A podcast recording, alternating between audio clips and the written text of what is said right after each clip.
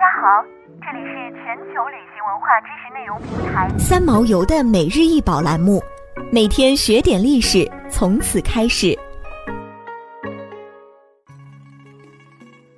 每天学点历史，从每日一宝开始。今天给大家分享的是受伤的亚马逊人雕像。受伤的亚马逊人雕像高二百零三点八四厘米，来自公元一至二世纪的罗马。面前这件受伤的亚马逊人雕像是古希腊青铜雕像的复制品，由波留克列特斯在公元前五世纪雕刻。雕像描绘的是一个失去武器的女战士，衣衫破烂，显示是经过了打斗。她右胸下的伤口流着鲜血，可见在战斗中受了伤。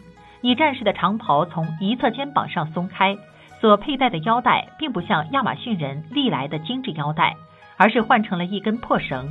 腰带在古亚马逊人眼中通常代表着贞操，因此有学者认为，这个亚马逊女战士不仅在战斗中受伤，还被战胜她的对手夺去了贞洁。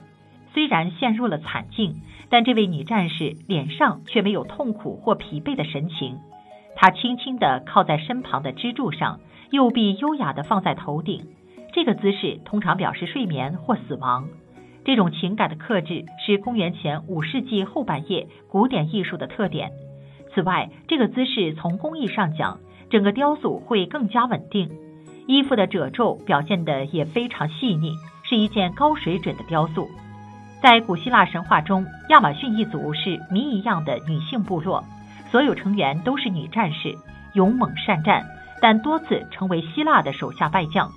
古希腊艺术作品常描绘亚马逊人与神话中的英雄人物赫拉克勒斯、阿喀琉斯、忒修斯等战斗的场景。传说亚马逊女战士全部金发碧眼，身材高大，能骑善射。发源于小亚细亚蓬托斯的特尔摩东地方的峡谷和森林之中。尤克森沿海的特弥斯库拉是他们的首都。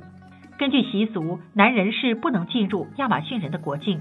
但为了传宗接代，亚马逊人每年都会到访高加索的戈尔加里安斯，在这个联婚盛会上生下来的女婴都会交由亚马逊一族养大成人，生下来的男婴就没那么好运了，他们一生下来要么被杀死，要么被送回父亲身边。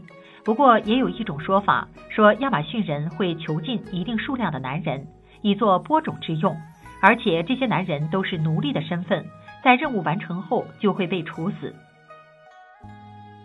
想要鉴赏国宝高清大图，欢迎下载三毛游 App，更多宝贝等着您。